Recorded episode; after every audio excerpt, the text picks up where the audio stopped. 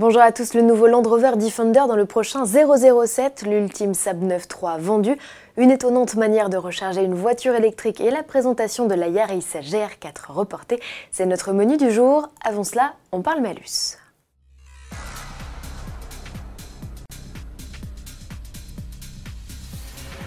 On le sait, le barème du malus évoluera au 1er janvier 2020 et il changera de nouveau au 1er mars avec l'arrivée d'une grille indexée sur les nouvelles normes d'homologation WLTP, un cycle qui se veut plus représentatif des émissions réelles. Bonjour le casse-tête, essayons de faire simple. Sauf dérogation exceptionnelle, les trois grilles de malus vont se succéder. La grille 2019 s'appliquera à tous les véhicules livrés jusqu'au 31 décembre. La grille 2020, toujours indexée sur les consommations en NEDC corrélées, s'appliquera, elle, aux véhicules livrés entre le 1er janvier et le 29 février 2020. Pour mémoire, la taxe concernera dorénavant les véhicules émettant des 110 grammes de CO2 contre 117 aujourd'hui, avec une mise de départ à 50 euros contre 35 actuellement. Enfin, au 1er mars entrera en vigueur la grille 2020 établie selon le barème WLTP. Avec ce nouveau cycle, les consos augmentent de 25% en moyenne. Les véhicules seront donc taxés des 138 grammes de CO2 par kilomètre avec un ticket d'entrée toujours fixé à 50 euros.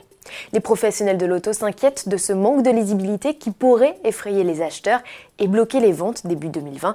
Il est urgent que le gouvernement réagisse en définissant une feuille de route plus claire et stable, demande le CNPA. Le casting automobile du prochain James Bond s'étoffe encore. Outre 4 Aston Martin, une DB5, une V8 Vantage, une DBS Superleggera et une Valhalla, Land Rover annonce sa participation avec 4 modèles aussi.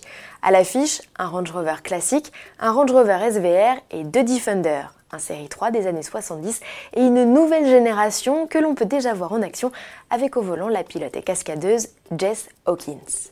Le tournage du film Mourir peut attendre est en cours et le tout-terrain y est malmené. Le long métrage est prévu en salle le 8 avril 2020. L'ultime Saab 9.3 produite vient d'être vendue. La firme sino-suédoise NVS a lancé des enchères sur le dernier modèle sorti des chaînes. Produit en 2014, il n'avait que 70 km au compteur. À l'origine, réservé au crash test, il n'a jamais été utilisé à ses fins. Mis en vente début novembre, cette Aero Turbo 4 de 220 chevaux a finalement été adjugée 43 000 euros à un collectionneur danois. Elle faisait partie d'une série de 420 modèles reconstruits dès la fin 2013, mais ça c'était avant que le chinois NVS ne perde les droits d'utilisation du nom Saab et du célèbre logo avec le griffon. Recharger sa voiture électrique en faisant du bruit, vous n'êtes pas entré dans une nouvelle dimension. Ce que je vous dis est bien réel et s'est déroulé en plein Paris en octobre dernier. Peugeot et l'agence de communication BETC ont équipé des panneaux publicitaires de capteurs acoustiques piézoélectriques.